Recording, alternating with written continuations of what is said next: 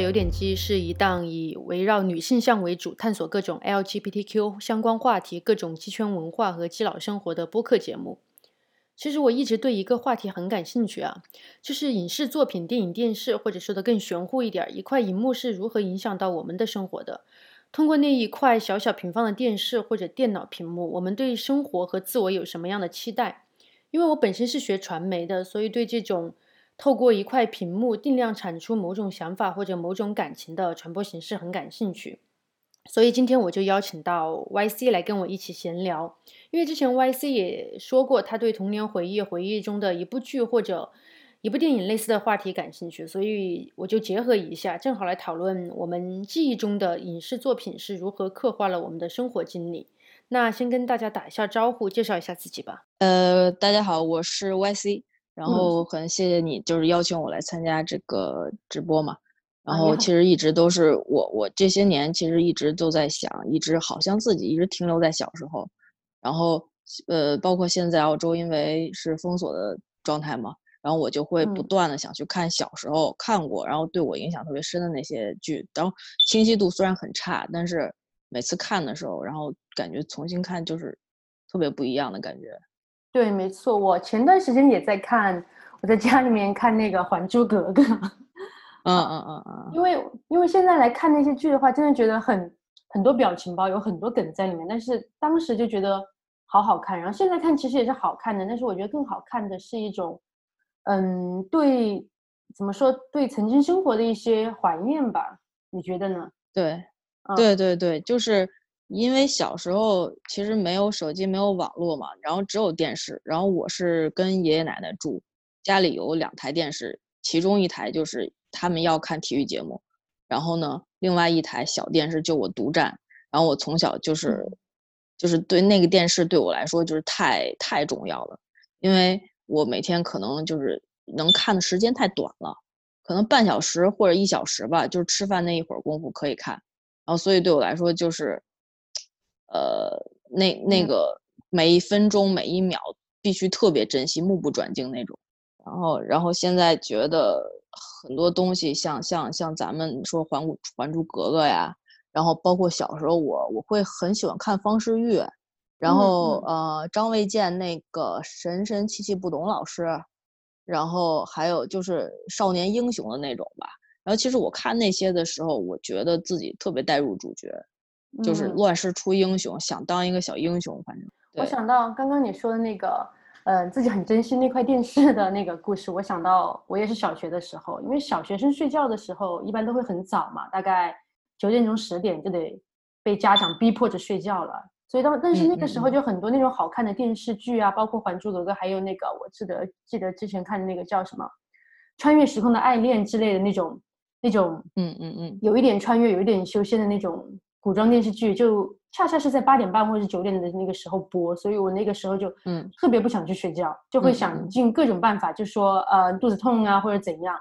就把那个睡觉的时间给延后。嗯，对。那我们可以先介绍一下，就是自己的，如果你觉得方便介绍一下自己的年龄或者来自哪个地方的话，嗯，我觉得会比较。比较方便我们接下来的聊天，因为因为我发现现在比较年轻的一代受到嗯大众传播影响很大，然后再加上网络文化更新换代很快，日新月异，所以如果年龄差距很大的话，我们我们可能接触到的传媒和网网络文化就不太一样了。所以我先来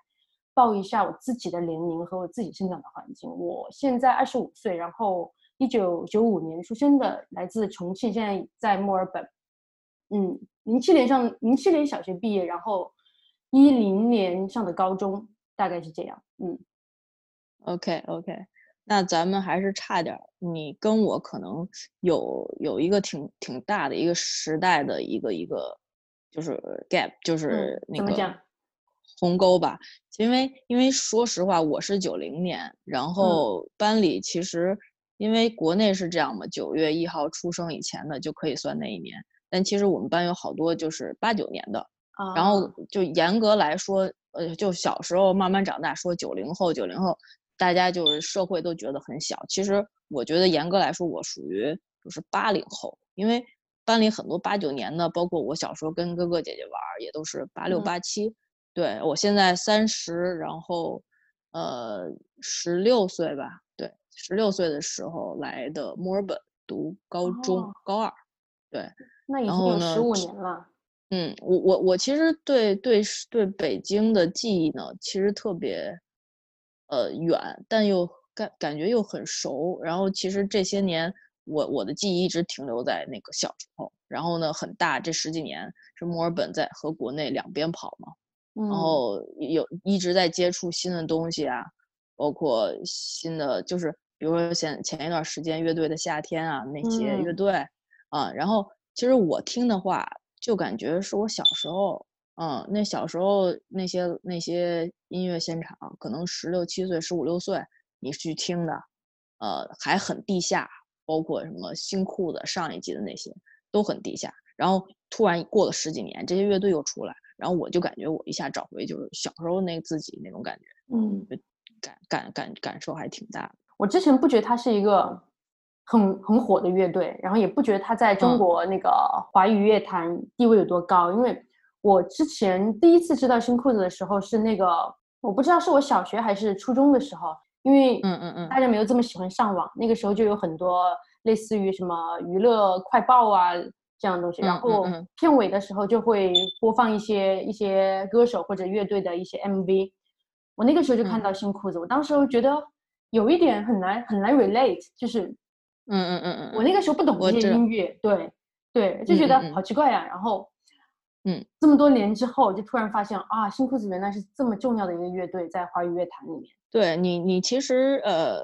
就就是说，北京所有地下乐队吧，也其实也不是地下吧。然后，因为因为现在我觉得这么多年，其实很很多的变化是。国内的媒体啊，音乐都在做小鲜肉的这个市场，流量明星嘛。真正做音乐的那些人，其实你没有你没有看到谁在出专辑了，就是除了小鲜肉以外啊。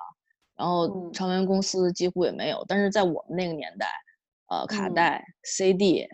就是命。然后我可能 那时候一一一一天的那个零花钱五块十块这样，但是周杰伦的一张专辑就八十正版的啊。哪一张？一百这样，就是八度空间吧。然后之前的可能就是小学五六年级，那时候我还不太，不还不太听这些东西，就是刚刚上初中那会儿。嗯。呃，有有周杰伦，周杰伦八度空间嘛，可能是初一可能，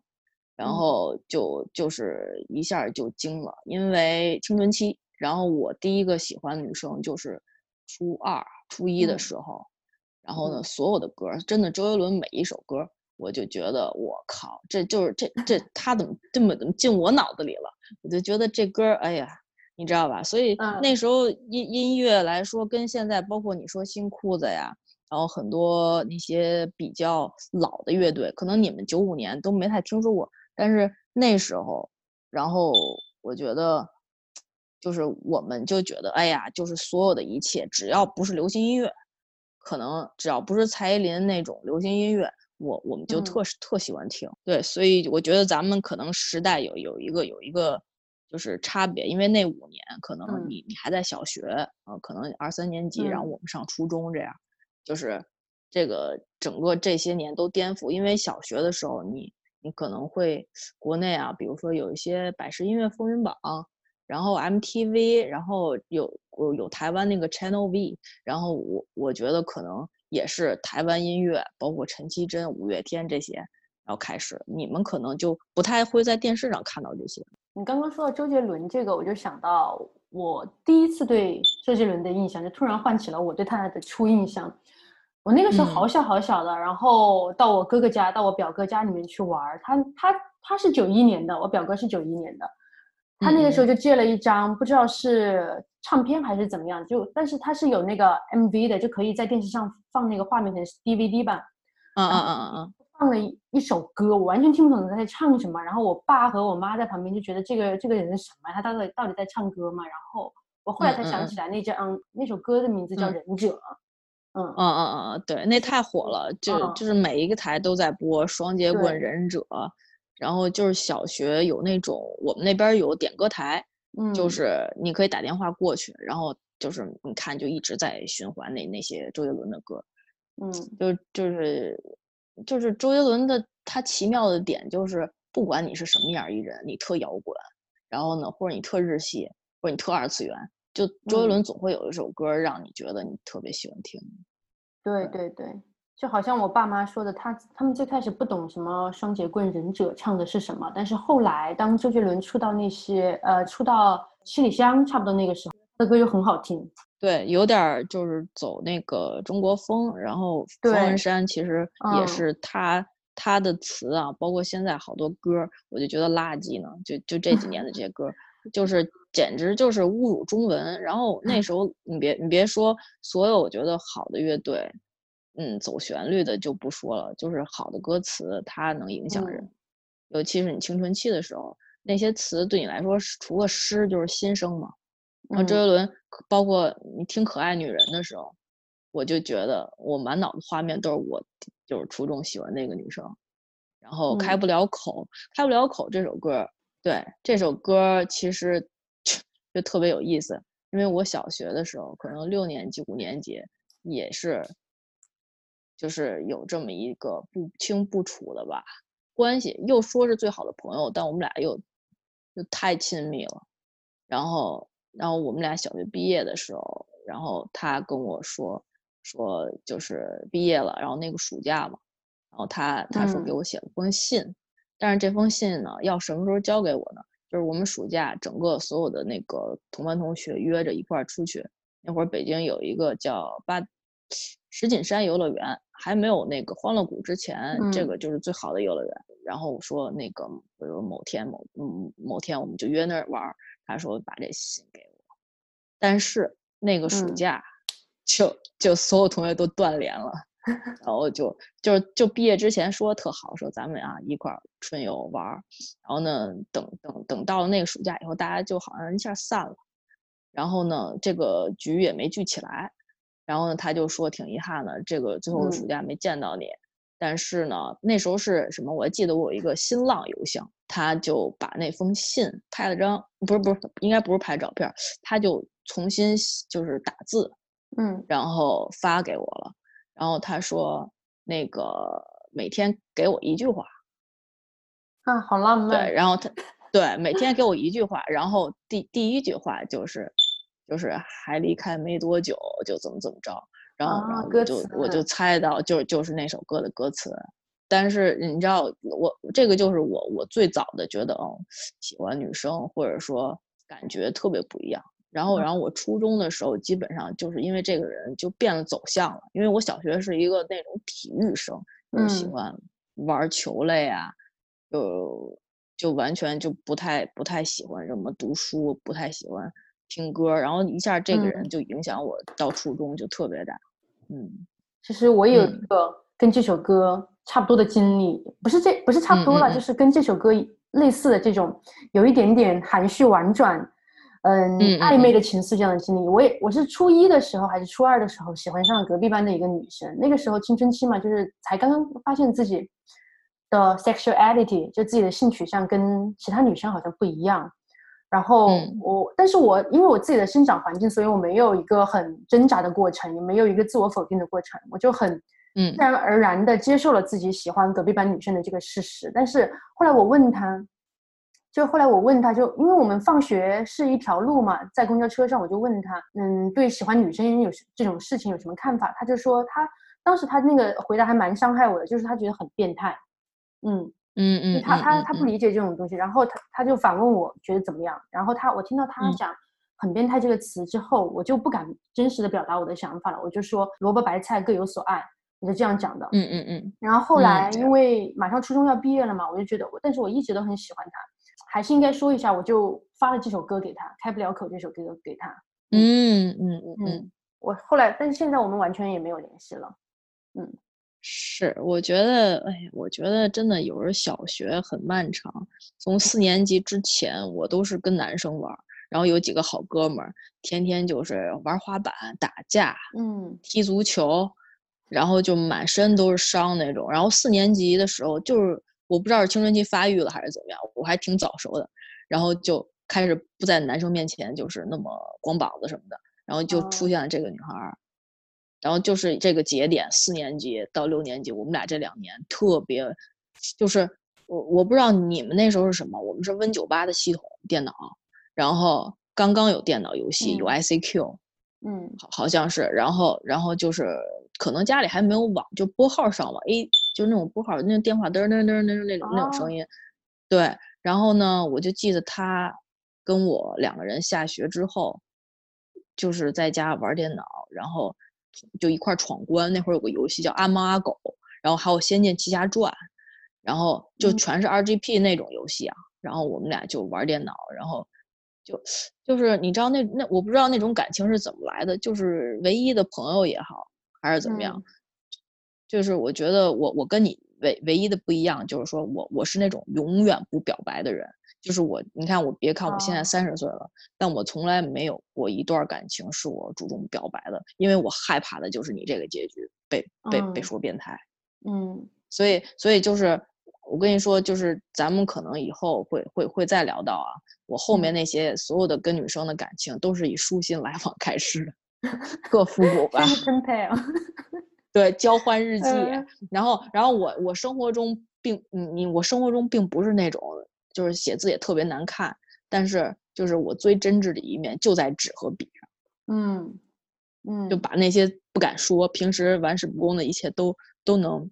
隐藏掉。然后就我觉得，我觉得这个就是这年代的区别。可能现在你你们就是怎么说，在网上交友啊，都是靠微信啊，可能发表情包这种东西。但是这这个这个东西我完全来不了。你知道吧？嗯，就我觉得这个屏幕上的东西对我来说就是负担。人家给我发一什么，我不知道怎么回。但以前那个，比如交换日记本这种东西，嗯，呃，就就是我就是就是好好写，好好写，然后还得加点歌词，还得那个去看别的书，然后从书里再摘抄点经典，然后呢，每一篇日记都写的特别真诚那种。嗯。我觉得你你那经历吧，我我也我也我也只能说，就是我没你那勇气。嗯，其实我其实也不觉得它叫勇气吧，因为那个时候都已经知道要初中毕业，然后各奔东西了，所以就干脆干脆就发一首歌，就很很很感觉好像很 chill 的，很很自然的给对方分享一首歌。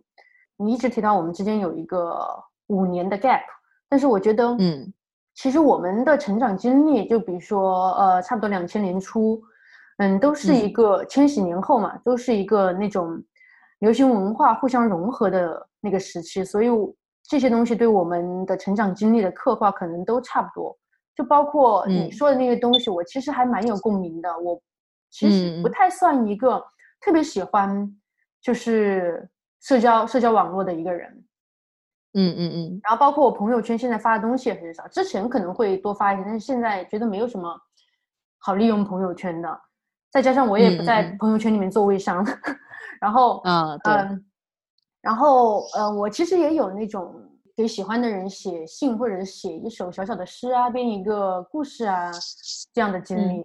我觉得可能是因为，或许是因为，嗯很难讲，我觉得是可能是因为女生之间的感情会比较婉转吧。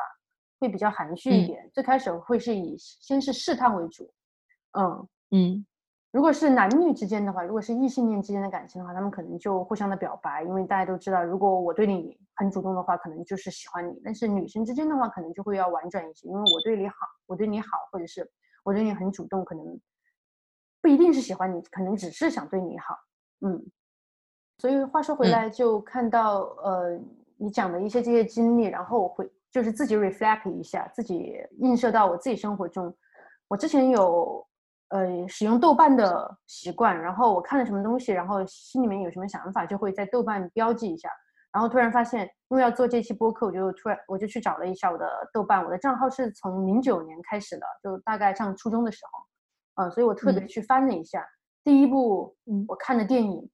是《女高怪谈》，是韩国的。一系列的鬼片，然后讲的是女女子高中里面的故事，然后里面有一有一部，其中有一部就叫做《交换日记》，好像是第一部，嗯，就讲两个女生，然后她们互相交换日记，然后看到自己呃，就是彼此的生活啊什么的。虽然它是一个鬼故事，但是我觉得它很能描绘那种女生之间细腻的缠绵的那种感情。对对对对对，有有时候呃，我我我确实有豆瓣儿，然后以前可能也是十六十六七岁吧，还是十嗯。五六岁的时候开始，嗯，然后然后嗯，就是其实我觉得你说好多鬼片儿对吧？其实嗯。就是那个执念，然后嗯。所有的鬼就是因为有放不下的东西，嗯。然后其实我我觉得很多人前任也好，朋友也好，都都变成鬼了。然后他们有时候会出现在 在我梦里，对，然后在我梦里，然后或者说你看到一个东西，就比如说一个什么动漫啊，就就比如说什么银魂，我随便说一个，你就能想起这人，那不就是鬼吗？啊，这这这就是就是我的意思，就是说鬼片儿其实说的就是人的那种执念。执念，所以你对，然后然后日日记这种东西，好多我觉得日韩啊都是通过他这种就是精神和，因为这个日记是能写下来的嘛，精嗯神和有 physical 的一个记录的一个东西，它相互转嗯换。然然后我我我前一段时间在，因为忘了因为什么。在看荣格，也是那会儿跟弗洛伊德差不多吧，嗯嗯，是一个就是研究心心理的，学，对对啊，对，然后他跟呃这个弗洛伊德其实特特大特大的区别，就是说弗洛伊德不就是说什么都是就是性的起源 （sex drive） 嘛，嗯然后荣格其实他比较多做实验在自身上，然后他就是一直在写，一直在画，然后他嗯觉得就是你画下来的东西和你写下来的东西，其实有时候是下意识的，就是潜意识的。然后你你你自己脑子里说的或者想的是已经自己塑造过的自己了。所以呢，他就嗯是我觉得就是以前那种记录方式，写日记也好啊，画画也好啊，就现在很少人写日记，可能。所以你你你你你小时候有有记日记的习惯吗？我小时候有写日记，然后我小时候还特别喜欢，就是写一些东西给别人。我觉得这是一个很亲密的方式，就是我我给你写什么东西，就是一嗯个，尤其是写在纸上，而不是说写个邮件呢或者怎么样，就写在纸上这种东西，然后把它交给对方。我觉得好像是一个很神圣的时刻，也不是神圣吧，就是我觉得这张纸上面它本来是一张白纸，然后它就被我写上的东西承载了我的心情啊、我的感受啊什么的。我觉得对对特别的有意义，嗯。对，就是这个东西就有生命了，因为它它它已经带着你的所有，你要说的玄乎点儿，它带着你那一刻的情绪，然后嗯呢，它可以保存你那一刻的情绪，就包括我我我我其实呃是一直在玩胶片摄影，嗯然后可能我觉得我就基本上没有用过数码相机啊，然后嗯我一直就是在拍胶片的过程当中，我就觉得胶片这种东西是那一刻物理和化学嗯之间的作用留下的东西，嗯它跟数码相机这种东西不一样。然后，所以它承载的就是那一刻的，就是情绪、记忆、光啊、影。所以，为什么胶片你照片儿你数码再怎么调，都调不出那个感觉和味道？只有只有真正的那个，就是拍出来的胶片，就就当然你你要说那个，哎呀，完完全没有没有后期也不太可能，但是嗯它至少是当时那一刻，你知道吧？我我觉得这东西就是这样，就是你你在看，嗯，包括现在你再去看小时候，甚至你写过的字，你再看小时候拍过的照片儿，然后这些东西就一下能唤起你所有的记忆。嗯，我突然想到一个词，你说那个胶片相机就是 chemistry of that moment，就是那一刻的化学反应。就这个 chemistry 就一语双关了，就好像嗯是嗯胶片冲洗时候的化学反应，其实是指的那个感情上的化学反应。嗯，对对对对对，对，嗯，是影响最深刻的几部影视作品。因为刚刚你也聊到了《交换日记》，然后我也说到了《女高怪谈》里面的《交换日记》，我就想到《女高怪谈》其实里面好像有一部，因为当时我还很喜欢看《女高怪谈》，就是那种因为那个时候我首先喜欢看鬼片，然后又开嗯。始对自己的性取向开始探索，正好又看到《女嗯。高怪谈》，那个时候还是在嗯。快播上面看电影，就是一些嗯。非法盗版的呃资源，对。就在快播上面，就会会有很多乱七八糟的那种奇怪的色情弹窗，当然我都会关掉。然后那嗯个时候看《女高怪怪谈》，就里面好像有很多女生的情节嘛，因为在女子高中里面就会有很多女生的情节，然后女生，但是韩国电影拍这个就会把那种女生的情绪刻画的很敏感，然后一些冲突啊就会变成怨念。其中有一部不知道是交换日记还是叫狐狸阶梯还是哪一部，那种 potential lesbianism 就是潜在的那种拉拉的感情。嗯，但是那个时候不知道这些词，就会觉得这两个女生的关系很好，然后好像又好像很暧昧，然后好像又不是，然后再往网上一搜，大家把这个叫做百合。嗯嗯，这是你多大时候？嗯，初中吧，是初中的时候。OK，嗯，OK，然后后来。嗯，女高怪谈之后，就在高中的时候看到《拉字之上》，这个就大家都知道，就很火嘛。就是最初的身份认同，就发现原来在遥远的洛杉矶有这样的一群 lesbian，然后过着这样的生活，就觉得就觉得好爽啊，就很向往。再到后来，就有一部片子叫做嗯《Yes or No》，嗯，泰国那个。对对对，高中的时候真的是火爆全校园，不管是直女还是。基佬都知道，都知道这个《Yes or No》这部片子，然后引起了很多人的惊呼，包括最近前几天这两个主演，就一个叫 Tina，一个叫 Amo，然后他们在微博上面发了自己那种那种那种结婚类似于结婚照的 poster，然后很多人就觉得啊，真的他们两个真的在一起了吗？真的结婚了吗？后来才发现其实是那种 CP 营业，专专门给那种 CP 啊啊啊！但是我觉得这个也算是。圆了很多人的梦，就是记忆中期待的影视形象，终于在一起了，还是很有意义。嗯，是我其实我觉得觉得就是那个那个时候，Yes or No 的时候，嗯，其实对我来说已经是很晚期了。就那时候我已经成长到不想不需要再看，因为已经有女朋友，已经知道爱情是怎么回事了。所以，呃，我能理解，就是这个对于那种还没谈恋爱，还不知道就是女生在一起生活啊、相爱啊是什么是。什么状况？刚刚到那种情窦初开，然后暧昧啊、表白啊，这这这种就是认同和不认同之间吧，就是很很玄妙的一个 balance。所以，就我我能理解你们的那种心动啊。嗯嗯。然后，其实这个这个电影就近期吧，这些年这些影视作品啊，我觉得其实对我们这一代人挺有好处的，因为包括你你说再早一些。八几年的人，或者说那那些那个年代，金星啊，或者李银河啊，这些再老一点的，他们更不被认同。然后也社会上没有这些影视作品，因为所有的媒体它都是要为公众说话的。嗯，然后你你其实觉得 OK，这种东西没有变得很普遍，就说明没有到那个，你知道吧？嗯，那个那个程度。所以我其实我觉得有生之年，居然你知道吧？这我说的。我说的难听点，同性恋产同性恋产业变得这么发达，其实我还是挺高兴。对于一个老阿姨来说，对嗯，同性恋就是整个这个话题，它其实被怎么说被消费主义给裹挟了。但是这个说过去就是啊，这个说过去，如果要专要聊这个话题的话，我们可以再在另外一期播客来说这个，因为真的很大很泛的一个话题。但是，嗯，就好像。就好像就好像我稍微引用一下“消费主义”这个词到一些影视作品中来吧，嗯，就很多很多片子里面会有一些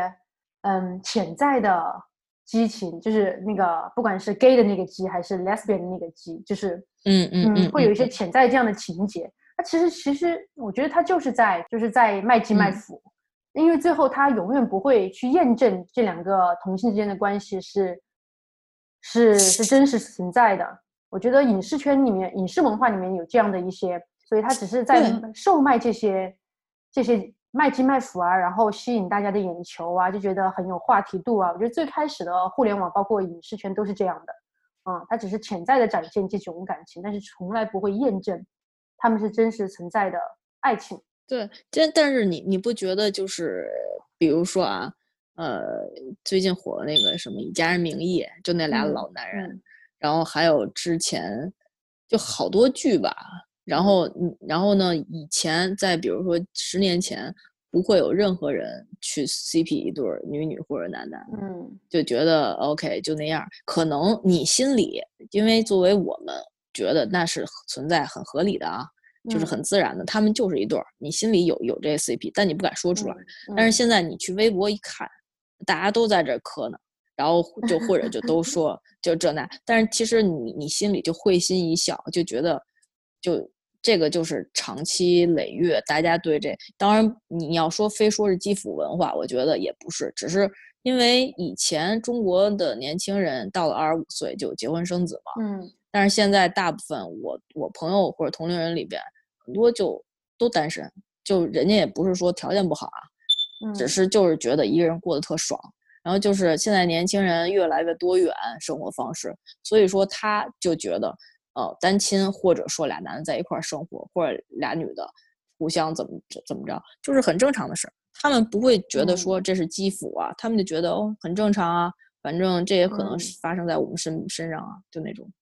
没没就现在这野心文化，你说是就在消费这种这种基辅嘛？但我觉得它还是因为它合理，它合理现在。对，大家觉得他也合理，但一方面其实很难讲啊，就是你很难去定义他的这个两个人在荧幕上的形象、荧幕上的关系到底是怎样的。但是你通过这个荧幕，然后 reflect 到自己的生活上来，然后你就会你就会要求更多，你就会希望那个荧幕上面有更多这样的展示。然后就像就好像你写一篇文章一样，你需要更多的 reference，你就希望从那个荧幕上面看到更多的这样的。参考，所以你才会 relate 到自己的生活中。我最开始就回忆到我自己的生活当中的话，我的童年或者青春期的成长经历，那个时候还没有像还没有接触到像类似于嗯卡罗尔呀、阿黛阿黛尔的生活呀，包括现在很火的《燃烧女子的肖像》这些直接描述 lesbianism 电影。然后我那个时候都是从非常有限的影视作品中寻找很稀有的 LGBTQ 的。形象和情节就跟挖金矿一样，嗯嗯嗯嗯嗯，就就因为那个时候我意识到自己的性取向之后，然后你需要看到很多的，你需要看到生活中有这样的东西，然后包括电视上的荧幕上有这样的情感在上面，所以就会要，所以就会想要很多这样的 reference。OK，就是你会自己去找，在网上找一些这种片源，然后比如说或者说人家就提到。比如那会儿还有百度贴吧嘛，然后就比如说大家会介绍啊什么电影，呃有这个同性的情节，然后你就想去，就是那种那种就是特别特别想要去知道，然后那种好奇，其实你也是在对自身的探索，你就想说，嗯，就是呃这这个是不是？就你知道那种好奇，就是你确定你喜欢这个人，但是你就希望找到更多的这种，呃，一样的，就类似你的经历或者心情。就像你，比如说你暗恋一个人，你你心情是听这首开不了口，然后你就希望你就一直全天的单曲循环这首歌，因为它就能释怀你的那个心情。对，对你你需要在情感上面找到一个寄托，就跟听开不了口，或者是去看更多的这方面的影视作品一样。其实，在宣泄你自己的情感啊。对我，我想起来特别有趣的一件事情，就是那会儿好像刚刚有淘宝，然后呢，呃，淘宝上面有一个就是类似 less 的一个一个网店，然后他们就是专门卖电影儿。然后呢，当时有就是比如说我第一部看的 less 片儿，其实就是蓝蓝色大门，嗯，可能有就是就就它有有 less 情节吧。然后可能说就是，呃，不是说过分的啊，但是他是三角恋，有男有女嘛，所以当时就因为这个电影也是一个姐姐推荐给我的，然后他就说说看看这个，然后你你你知道吗？在北京，比如说我们家在二环，然后呢那个地方可能在六环或者七环，就就太远了，嗯，然后我居然在淘宝上，人家说要寄给我，我说不要寄给我。我说我要亲自来拿，因为我觉得寄太慢了，可能要两三天。然后当时就还通过 QQ，然后就那会儿可能就初一吧。然后我从我们家从一早八点多我就起来，前一晚就没睡着。然后呢，跟他约在某个地方，他家可能也穷，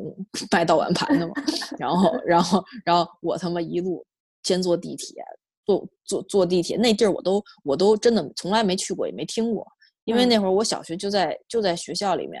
然后就完全不知道一地儿，然后我坐公车，坐公交汽车可能转了两三趟也等。然后那会儿北京，我记得是秋呃春天，沙尘暴，然后呢满地都是那种毛毛虫，然后沙子，大风卷着，然后我就一个人，就是千辛万苦到那儿，可能就已经就早上八九点我就去，去到那儿跟他约的是两点，过了四个小时，终于到那地儿了，然后然后在那车站门口等着他，他们然后那会儿也没哎，我忘了有没有手机，可能有手机，然后就是给他打电话，而且我还不敢催，就是你知道吗？就就好像一个人要要嫖个妓女，然后不敢催，就在那老老实实等着，然后然后我就在那个车站，然后就。蹲在马路牙子旁旁边等了他差不多四五十分钟，然后当时他说哦有点事儿，你先等我一下。然后 我我也不敢再发信息催了，然后呢就一直在那等，然后呢就每一分每一秒我看路过的行人，就觉就就感觉他们都看透了我的心事，知道我专程来买同性恋电影的。然后然后特然后呢就是你那种紧张，然后呢你最害怕的是什么？最害怕的是。过来卖给你盘的，他知道你你想要什么，路人可能不知道。嗯，对，然后，然后来来来了一个，就可能最最后终于等到了，我我的心情已经是崩溃了，因为前一晚就没睡，你知道吧？嗯，然后的拿到那个盘的时候，他就是有一个小叠包，然后我当时跟他就是他那个也不光是一部电影，我当时好像要了他所有就有关同性恋的电影，还有什么蓝雨蓝雨，我记得。然后什么东呃东什么东宫西宫吧，反正所有的小众电影啊类类似的，然后呃什么纸浆情条可能还没有，就是就是我就跟他这么说的，说你店里所有的东西我全要了。当时我记得一百六好像是一个一个合集，然后他全给我拷一张盘里。你想那么多东西就拷一张盘里得多不清楚。然后回家就回家，回家真的跟看 AV 似的，你知道吗？然后，然后我就对，然后接着说那天，然后我到了以后，呃，不是不是，他来了，他来了以后呢，那个拿了一个卡包，呃，就是就是那种光盘包啊，现在可能都没有光盘包，然后里边就写着，就是他把那些电影的名字都都单独写张纸。我当时也不知道是什么作用，我就觉得我们俩像俩特务在街头，你知道吗？因为因为因为因为我觉得，因为我觉得他卖这个，他也是。啊，你知道没错，我也觉得，对吧？嗯，对吧？然后，然后，然后，然后，我觉得他也知道我是，但是那时候实在是无法再去再去形容，再去想更多了。拿了我转身就走，就好像我都没让他找钱，好像就给他两百，我就赶紧走了。然后呢，我说，嗯，在脸我都没看见 啊，然后。然后，然后呢？我也不知道是怎么着，反正就是就是，反正一路上都不知道怎么回的家，因为来的时候是是是他妈千辛万苦，回的时候就累死了，真的累死。了。就就这么一个第一次看，就一次性全购入，全看了，剩下对全看了，就要整，然后整个那个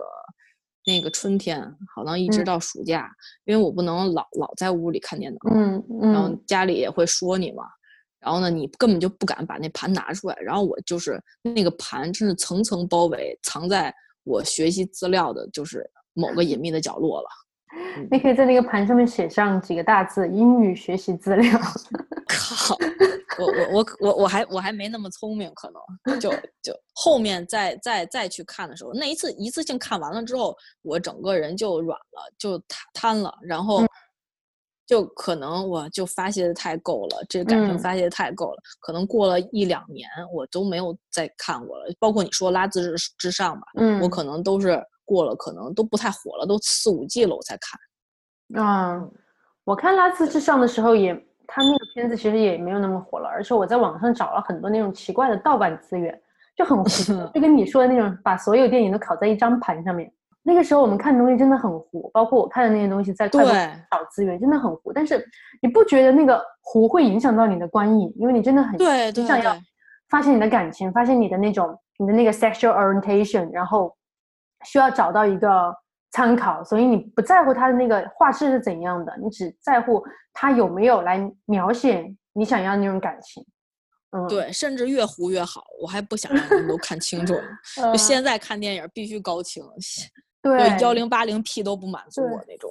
然后但是但是就是虽然特糊，把把眼睛靠得特别近，然后呢剧情的发展每一秒都不错过。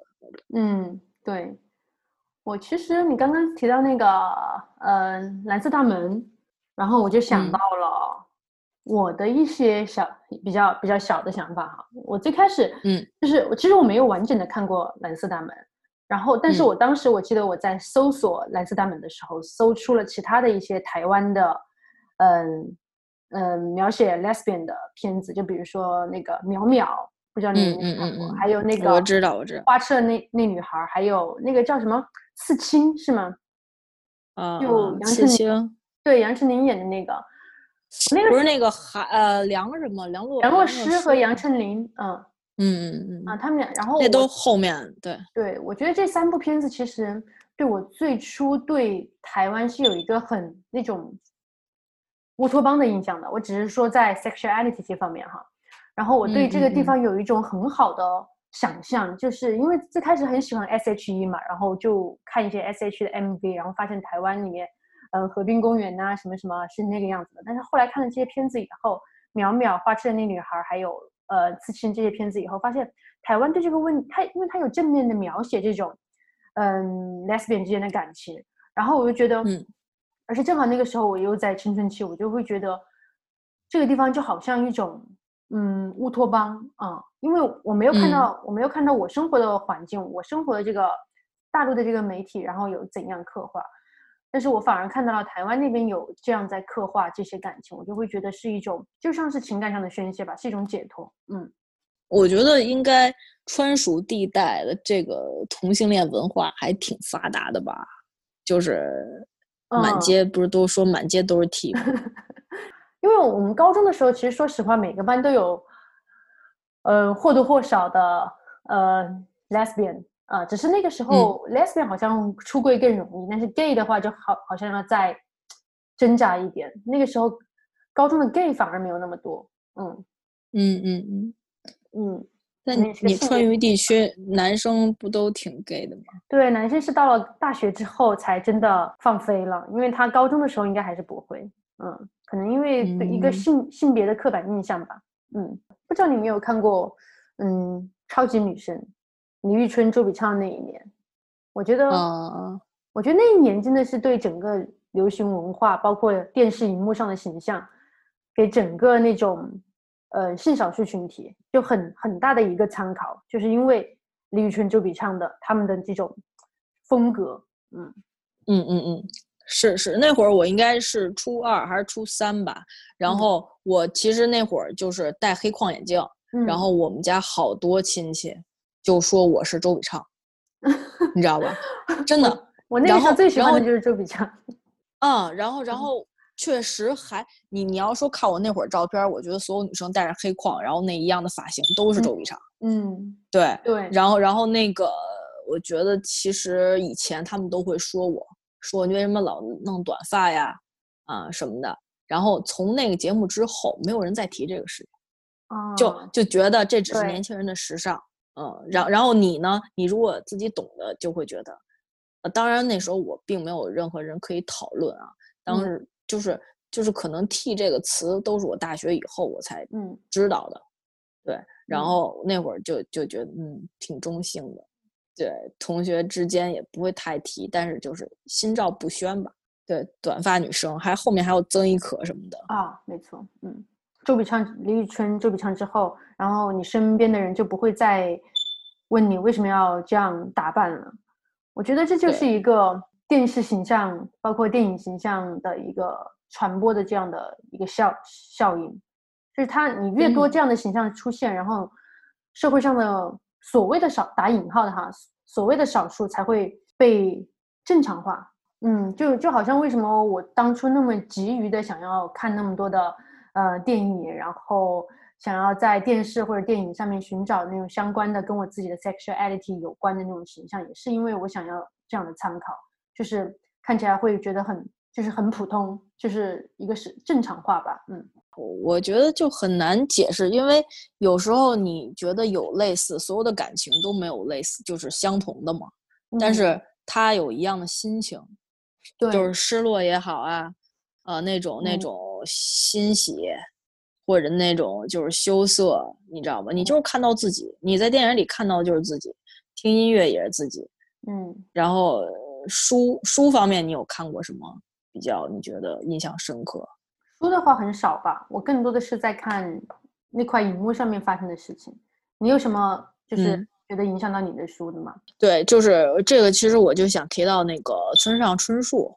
然后我觉得他是其实。我一直以为是个特别小清新的人，嗯。我就觉得把他跟什么国内的安妮宝贝划等号，然后或者跟宫崎骏划等号，就是那种日系的，你知道吗？嗯，但是等我我我第因为我第一次听到就是，也是因为可能是在网上找什么影视作品啊，就说有同性恋情节的，反正有挪威森林，然嗯。后还有类似就是，就他所有的小说都有点黄暴情节，嗯其实，然后他就是你看着一切云淡风轻，其实他们后边就有一杀人的或者这种黄暴的，嗯颓颓挺颓废的其实。然后那那个时候看完《挪威森林》之后，我还觉得不过瘾啊，这好像是男男或者怎么着，反正有点男女之性吧，但是没有我想要的嗯东西。然后我就接着一一本一本什么《且听风吟》所有的那个他的书全看了，就是初中的时候。然后就嗯就是看完我之前跟你说买完那盗版盘之后啊，因为我发现电影就是一时爽，书你可以一直爽，就是爽很久。对。对，然后然后就是看这个叫看到卡海边的卡夫卡，我从开始看我就不太进入情节，就觉得哎怎么全都是这这也没没什么特别那个色情的情节，然后嗯。直到我看了三分之二了，我说我一定要坚持，人家说有肯定有，然后看到三分之二了，出现了出现了一个人物，这个人物叫我忘了啊，好像叫大岛类似，嗯然后就是这个主人公到这个乡下去，然后嗯，他就是被大岛好像就是一个什么实验的助手之类的。然后这主人公当时你已经很带入主人公了啊，然后主人公的视觉视视角就是大岛是一个男的，嗯，然后就是特，而且就是在你心目中是那种特别清秀，呃，特别高，比如一米八，然后特别白皙。他形容的就是啊，然后呢总是穿着一个白衬衫，然后呢头发又挺长的，嗯就是反正就是很翩翩那个君子那种感觉。最狠的就是这个这个这个大岛还会弹小夜曲，什么肖邦之类的。然后呢，你就想象他白皙的手指在键盘上划过，然后，然后，然后，其实，其实你知道我，我其实对自己定义特特别那个明确嘛，因为我就是个所谓的 T，就是嗯我只喜欢长长发女生，嗯就是必须特别温柔甜美的长发女生或者御姐。Anyway，他形容到这个大岛的时候，我就知道这情节来了。然后呢，他就反正就跟这个他以为是男的的这个大岛，然后就嗯一块儿在这乡下怎么怎么着玩儿，听小夜曲。哇，到最后就是 反转了，他发现大岛其实是个女的。啊，我当时我那个颅内高潮啊！哇，你知道吗？就一下就不行了，就直接就哦直接就火山爆发了。嗯然后就是因为他各个方面都把你把把这个人就是他的特别，他的那种就是雌雄合体吧。我觉得现嗯在就是、就是女生要男生要雌雄合体的感觉，就是太牛逼了。然后嗯把那个写的淋漓尽致。大岛这个人，就算我这么一个铁铁 T，我都已经嗯不行了，迷的不行了。然后最后来一个说是女的，一下把我的幻想我操啊坐实。然后然后然后对，然后那本书后面情节我都就就我会往后看，然后看他还没有有没有大岛的戏份了。然后最后嗯知道她是女的之后也没什么，然后我就发现找出那本书来，我发现就那几页的纸都已经翻烂了，快。嗯就可能我后面就是又看了好多遍那个情节，嗯就是怎么描述大岛，就是是就你完全想不到，好像好像很多好像很多那种电影里什么的，嗯。就近近些年你会发现他们总是把 T 描述成那种你知道不跟男的一样，然后啊你知道这这真的我受不了，嗯。就也没法看，因为我觉得就没必要，你要不然就是就是说到说到这个，我觉得就是有些人真的是性别认同也不是障碍吧，反正你为什么要把自己弄得就像男生一样？嗯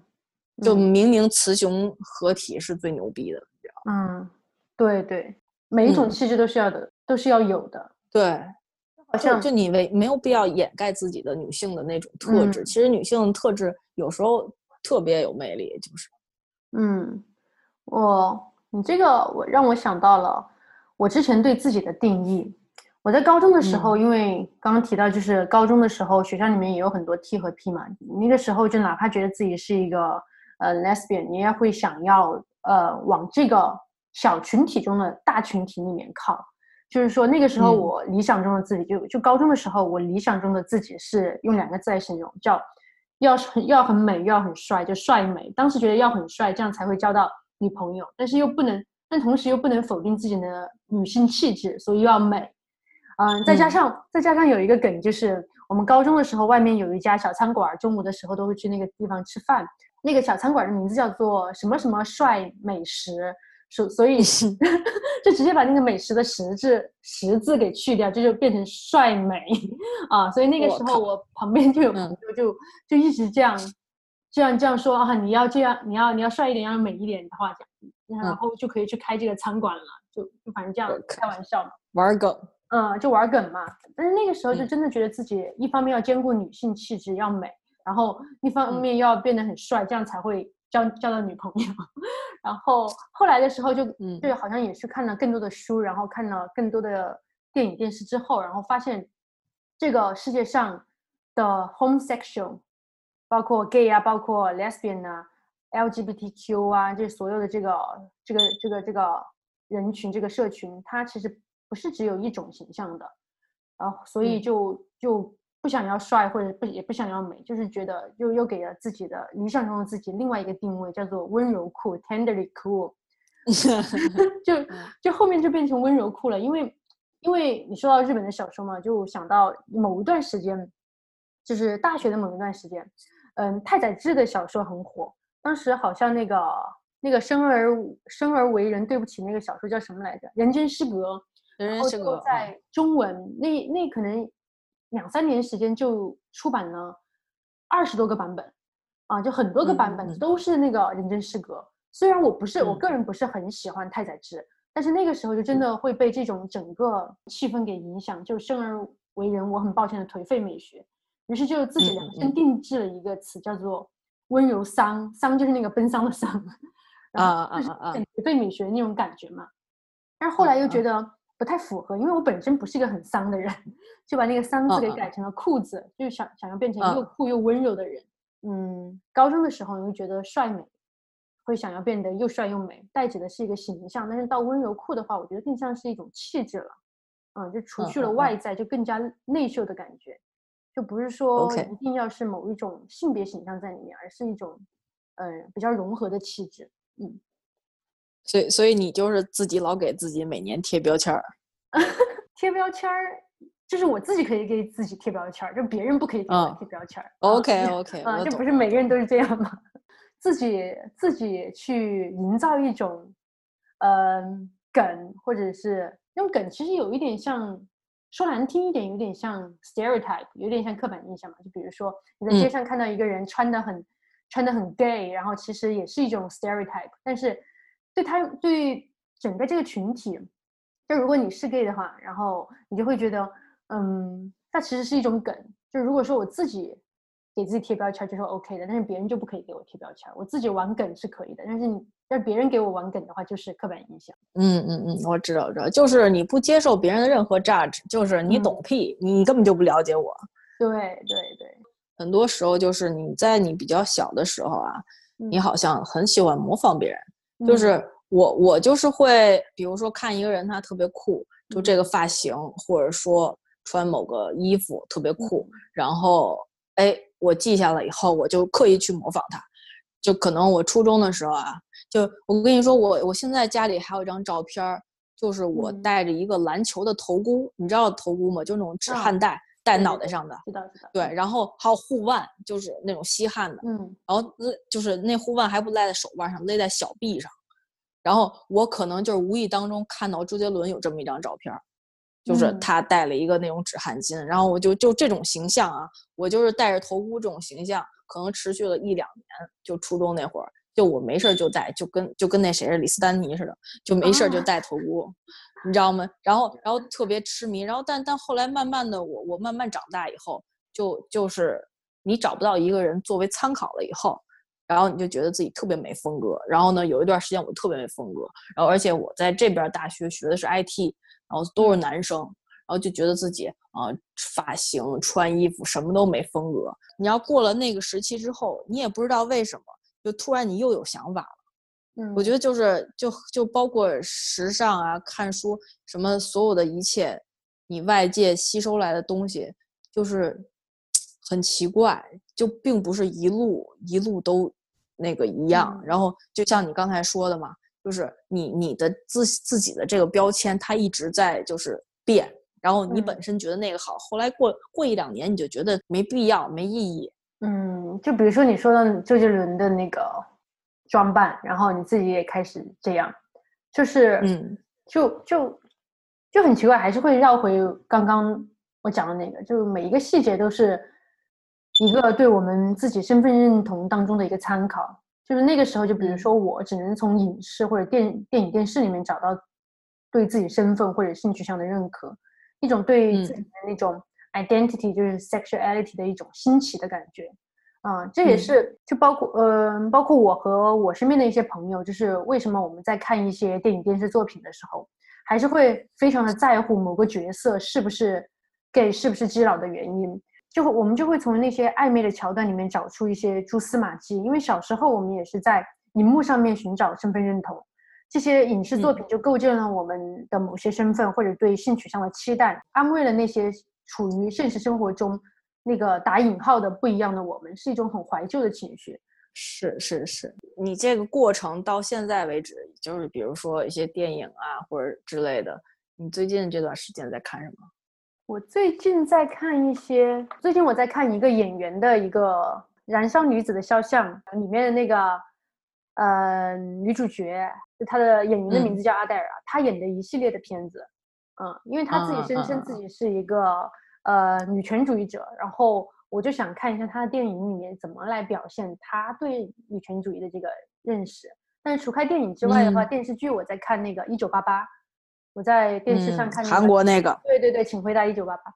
就说起来里面有好多桥段，我就觉得好真实啊，因为我小时候我的爷爷奶奶、爸爸妈妈都都也是那样做的。就里面的那些，我大家庭，对对，那个很多长辈他们的做法，然后电那个电视拍出来，其实我自己回想一下，我小时候我的长辈也是这样做的。是是是，那个年代好像都是这样的，而且我一听开头那些港剧的音乐，我就惊了，原来那会儿 香港的那些流行文化对他们那边这么大影响。对，里面还经常提到什么张国荣，然后王祖贤、张曼玉啊这些。王祖贤很多韩国粉，不是很多，就是很多拉拉就很多也很喜欢王祖贤嘛，就因为他当时演那个《游园惊梦》。呃，《游园惊梦》还有那个《东方不败》。啊啊。那个叫什么？他演的那个《东方不败》那个谁来着？跟林青霞。对他俩真的太帅美了，太帅美了。不要用这个。嗯，哎，不，你要让我形容帅美，只有他俩，就是那种柔情，铁汉柔情吧，有就是那种特别东方不败那个林青霞，然后但是为了王祖贤，就是一首歌，我跟你那天说的《爱江山更爱美人》。啊，那 OK，那既然现在我们已经说到这里了，就来插播一首李丽芬的《爱江山更爱美人》作为背景音乐。然后我再来接着问一下 YC，你最近在看什么电影电视剧呢？我最近这这段时间就特别喜欢看女雇佣兵、女特工，只要女人，然后长发、有肌肉、带着枪、有有血战那种，我就觉得特别嗨，你知道吗？比如呢？比如你看的什么？你看啊，就是我都忘了叫什么，但是很早之前你看过一个电影叫《P.O.I.》，就是疑犯追踪吧，一个美剧。好喜欢里面那个肖根。对我那那对 CP 真的磕的都不行了。他那会儿还在澳洲演出呢，然后我还买了一百块钱票去，但是没看上，就是太远了。他演话剧吗？之前不是不是话剧，就是一个那种我我觉得就是一什么本山大舞台，然后好多好多明星都去。对，然后只是过来赚赚赚个钱吧，走个穴之类的。嗯，然然后然后那个里边不是那个女的，好像就是 Carmen 吧？嗯，Carmen 就是《拉兹之上》里边那 Carmen。对，我也大锤，就虽然不高，但是就力量，然后那种那种冷冷的没人性，但是又又超暖，对吧？嗯，就就这个温柔裤是他的了。对对对，我觉得他们两个 特别适合这个温柔裤，然后帅美的话就给。王祖贤和呃林青霞，对，然后好多那个在哔哩哔哩上那种混剪，就他俩那个感感情的那种，在有在车里表白，就那段，哇塞，看的真的嗨了。当时我真的也很迷很迷 P O I，然后尤其是那个什么，是第五季出来之后嘛，最后不是那个就整个就写死了嘛。就是你，他，因为他们做的事情，首先就让你觉得，嗯，太伟大了。这种这种情谊，就是在生死上，你就突然觉得生命太重要了。所以你看好多其他的剧，你觉得死就死了，完全没感觉。嗯，就他就是个，但是这个剧，因为你前面那么长时间的铺垫，他俩的感情开始互相看不上，然后两个人都是那种聪明绝顶，你你知道吧？很很大反差。对。然后呢，他俩的反差就是。又恰到好处。其实今天我们从影视作品中看到很多人物的形象啊、性格和行为，其实是对我们自己的一个身份或者是性取向的一个兴起，或者是说，因为现实生活中缺乏这样的理想形象，所以我们才会潜移默化的投射到自己的生活中，变成理想化的个体。因为这次我们讲到的是影视文化对个人身份。塑造的影响其实还有很多其他的因素，比如家庭和生活的环境、老师和同学、校园环境。但是回过头来想，看看自己和就今天我跟我 YC 自己的成长的经历，是数一下某些标志性的时刻和事件，也希望大家都变成理想化的自己吧。所以以上就是今天的播客，谢谢大家，拜拜。好，拜拜。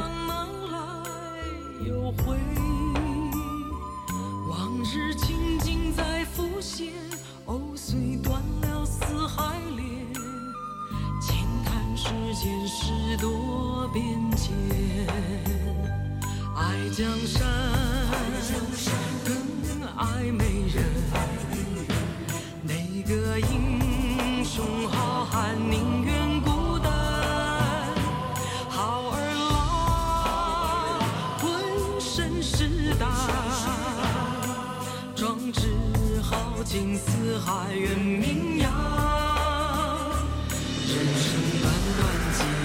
个